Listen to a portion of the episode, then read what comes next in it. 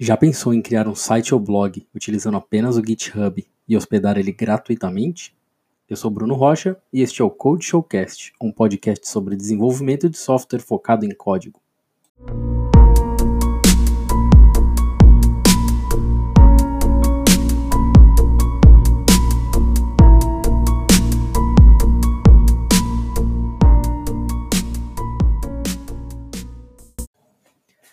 Antes de mais nada, eu gostaria de apresentar este novo projeto chamado Code Show, que consiste na geração de conteúdo em texto, vídeo e áudio, onde a ideia é explorar os projetos de software de maneira prática e então vir aqui e compartilhar essa experiência.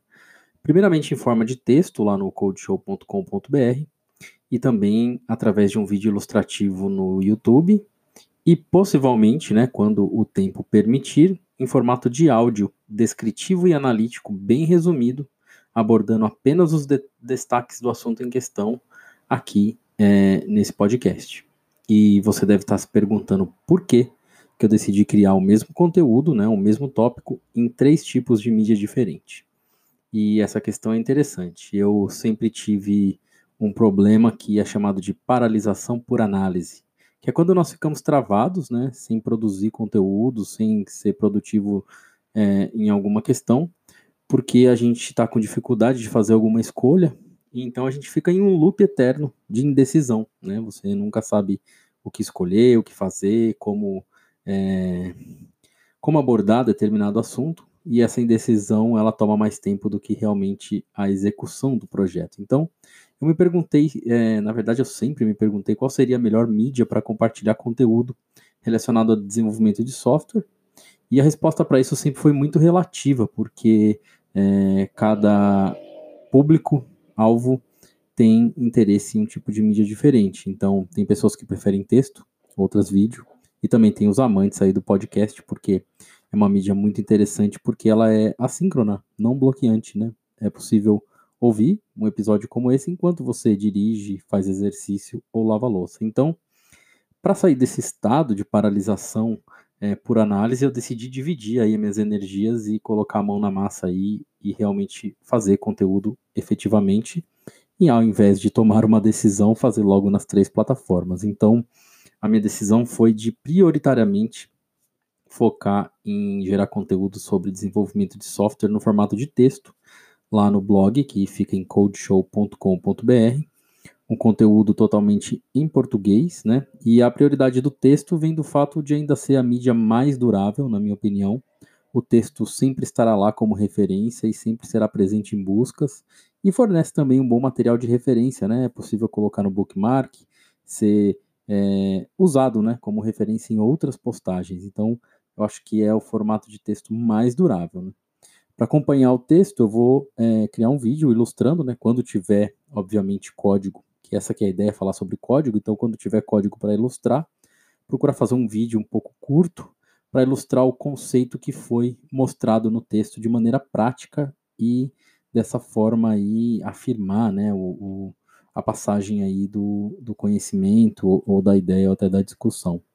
Então, é, por que, que o vídeo seria em segundo lugar? Porque eu acho que o vídeo não é uma mídia tão durável quanto o texto, é, dificilmente alguém assiste o mesmo vídeo mais de uma vez ou dez vezes, mas é muito comum você ter aquele link que está sempre salvo ali, você sempre volta nele como referência. Então, o vídeo vai existir porque é muito importante, porém será é, não prioritário. E por fim, né, sempre que eu puder e tiver tempo, eu vou tentar pegar esse mesmo tópico e abordar em forma de áudio, porque como eu já falei, tem gente que prefere, ou às vezes o único tempo que tem disponível ali enquanto está no trânsito, e não dá para ficar assistindo vídeo no trânsito. Então, a ideia é tentar abordar um tópico e fazer esse follow-up aí em, em três mídias diferentes. A periodicidade desse conteúdo é variável, porque, como eu já falei, eu vou ter que dividir essas energias é, em criar conteúdo para três mídias, mas eu espero conseguir produzir aí com uma boa periodicidade, eu já estou com muitas ideias aqui para colocar em prática. Então, vamos agora ao que interessa, né? Para inaugurar esse projeto, eu fiz uma postagem no codeshow.com.br e essa postagem é o tema deste episódio aqui.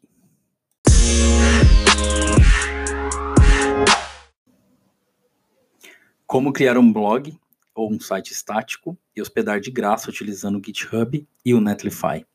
É, a forma mais prática para publicar esse tipo de blog hoje em dia é utiliza, utilizando geradores de sites estáticos. E tem muitas vantagens em utilizar essa abordagem. O principal motivo da escolha, por exemplo, ao invés de um CMS complexo como WordPress ou outros, é porque é, para quem é desenvolvedor, para quem é da área técnica, a simplicidade da linguagem Markdown é muito tranquila, você consegue escrever, compor aí os seus artigos, as suas postagens em qualquer lugar, até no, no smartphone, ali com o editor de, de Markdown. E também tem a possibilidade fácil de armazenar esse conteúdo gratuitamente em repositórios como GitHub, GitLab e outros que fornecem é, gratuitamente ou com um custo muito barato a possibilidade de, de armazenar e publicar sites estáticos. E também a rapidez da renderização do conteúdo, já que não tem servidor envolvido, né? Na hora que a gente publicar, é, as páginas já estão todas renderizadas. E além disso, a gente também não tem preocupação com bancos de dados e outros tipos de serviço rodando. A única coisa que vai ser necessária é um servidor web para colocar as páginas estáticas lá e pronto. É, eu mesmo já tentei criar mais de uma vez o meu próprio CMS e no final das contas eu percebi que eu não preciso de um CMS completo para publicar conteúdo e provavelmente você também não, se o seu caso é, também é o de um desenvolvedor ou de alguém da área técnica ou até da área criativa que simplesmente quer publicar texto com imagens, vídeos e, e outras mídias. Então, a ideia nesse artigo é mostrar como que você pode fazer isso simplesmente utilizando cinco componentes fáceis é, de acessar. O primeiro deles é a linguagem de marcação de conteúdo Markdown. Então é uma linguagem muito fácil, que está presente hoje em quase tudo, até nesses mensageiros mais famosos como WhatsApp, Telegram. A gente já está usando Markdown aí no dia a dia, então é bastante democrática. O Git, né, para gerenciar o repositório e controlar o versionamento desse conteúdo. É, então, o conteúdo precisa estar armazenado dentro de um repositório Git, que pode ser local aí no seu computador, pode ser até no seu celular, e obviamente que a gente vai mandar isso daí para uma plataforma é, de hospedagem de repositórios como GitHub, GitLab ou Bitbucket. Tá? É, para conseguir transformar esse conteúdo em Markdown que está no repositório em um site estático com HTML, CSS, JS e outras coisas, é, eu quero apresentar aqui uma ferramenta chamada Zola. Né? O Zola é um gerador de site estático, criado, é, desenvolvido utilizando a linguagem Rust. Isso é bem interessante porque ele gera um binário único. Então, quando você, é, na verdade, para usar o, o Zola, você não precisa instalar nada. Você simplesmente baixa esse binário único e executa esse binário apontando ele para uma pasta onde está o conteúdo ali em Markdown e o Zola faz toda a mágica para você, que é gerar ali o site estático. E o Zola tem muitas coisas legais, uma delas é que ele estende a linguagem Markdown, adicionando uma coisa chamada shortcodes, que são diretivas, né? Que o Markdown ele é muito simples, tem coisas que você não consegue fazer, mas o Zola adiciona os shortcodes, que aí você consegue, por exemplo, fazer um embed de um vídeo é, do YouTube, do Vimeo, ou de outros tipos de conteúdo facilmente, você ainda pode criar os seus próprios shortcodes para você não ter que ficar se repetindo toda vez que você precisar colocar um trecho específico ali dentro de uma postagem. Então, uma ferramenta muito simples, open source, roda muito rápido, é um binário que é muito pequeno e faz muita coisa. Então, é, é super simples. É a única coisa que a gente precisa, na verdade, para gerar o site é um conjunto de ar arquivos em Markdown. É óbvio que nesse arquivo em Markdown, além do seu texto, seu conteúdo, ele vai ter ali no topo, né, no header do arquivo, uma marcação específica chamada de front matter.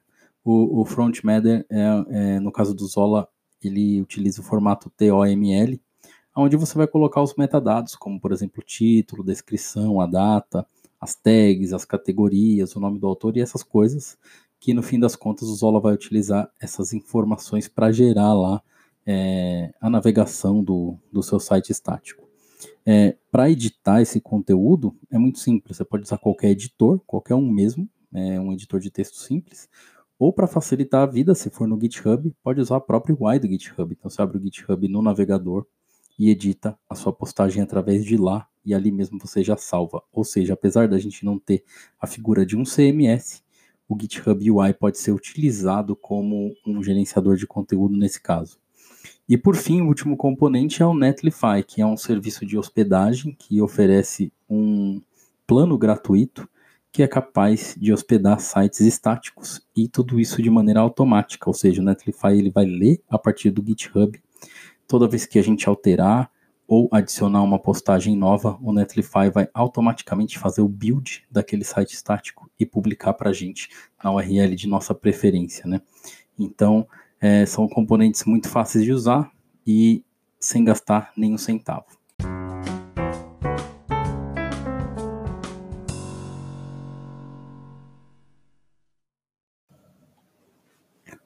O Zola, como eu já falei, ele é um programa escrito em Rust, né, para geração de sites estáticos. Ele é um binário único. Você baixou e rodou. E ele tem apenas quatro comandos, né, mas o mais importante para a gente é o Zola Serve, que ele vai servir é, o site estático localmente, enquanto você estiver escrevendo lá no seu computador um texto, por exemplo, você pode deixar ele servindo e você vai escrevendo em tempo real, ele vai atualizando para você é, a postagem para você acompanhar e ver se a marcação é, gerou o, o, que você realmente estava esperando. Mas na hora de publicar, a gente usa o Zola Build, e aí ele faz é, a criação, né, a geração dos arquivos estáticos dentro de uma pasta chamada public. E é essa pasta public que a gente manda lá para o servidor web para publicar aí e, e, e, pronto. Basicamente é isso, não tem nenhum segredo, é só isso que a gente precisa fazer. Escreve o Markdown seguindo o formato do Zola, que é bem simples, né? Colocando ali as, os metadados. Roda Zola Build, ele gera os arquivos HTML dentro da pasta public e a pasta public você pode mandar para onde você quiser, via FTP, via SSH, ou, ou seja lá o que for. É, mas eu quero é, abordar aqui uma maneira mais fácil, que é utilizando o GitHub e o Netlify. Tá? Então, o que, que é o Netlify? O Netlify é uma plataforma é, de hospedagem, né, um servidor de hospedagem, e lá você pode criar uma conta gratuita, e ela permite que você crie vários sites em uma única conta gratuita. E aí você cria um site, e aí você pode criar esse site a partir de um repositório Git. Então, na hora de criar o site, você vai informar lá se você vai buscar esses dados do site do GitHub, do GitLab, do Bitbucket ou de uma URL Git que você preferir.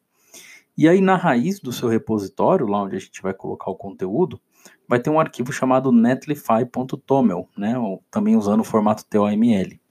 E dentro desse arquivo tem ali as instruções para o Netlify, quando ele lê o seu repositório, quando ele detectar uma alteração, por exemplo, quando você inserir um post novo, ele tem ali a informação de qual comando ele tem que rodar.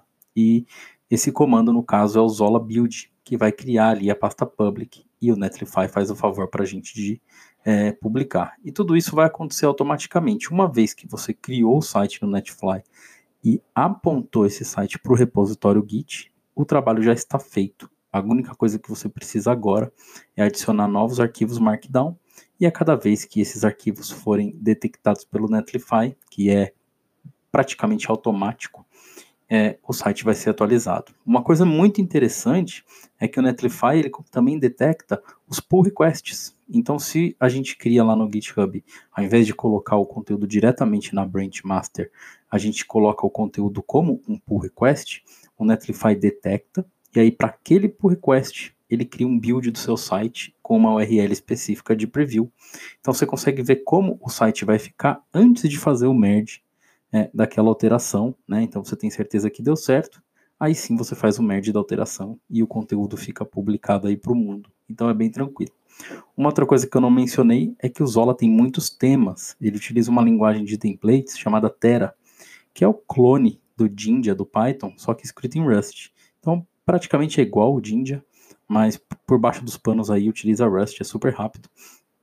E você pode criar os seus próprios temas, né? Se você quiser utilizar HTML, CSS e SAS, mas o, no site do Zola, getzola.org, tem lá um link de temas, onde tem uns 8 ou 10 temas prontos para você utilizar ou até customizar, se você preferir. Então, é, Bom, basicamente é isso, não tem mais o que falar a respeito. Na postagem que está no codeshow.com.br tem detalhado cada um dos passos, mas basicamente é isso. Você é, pega o binário do Zola, cria ali uma pasta de conteúdo com os arquivos Markdown, pede para o Zola fazer o build desse Markdown para você. Você vai ter um arquivo ali chamado config.toml, onde você vai colocar metadados, como por exemplo qual tema que você está usando, quais templates você vai usar e etc.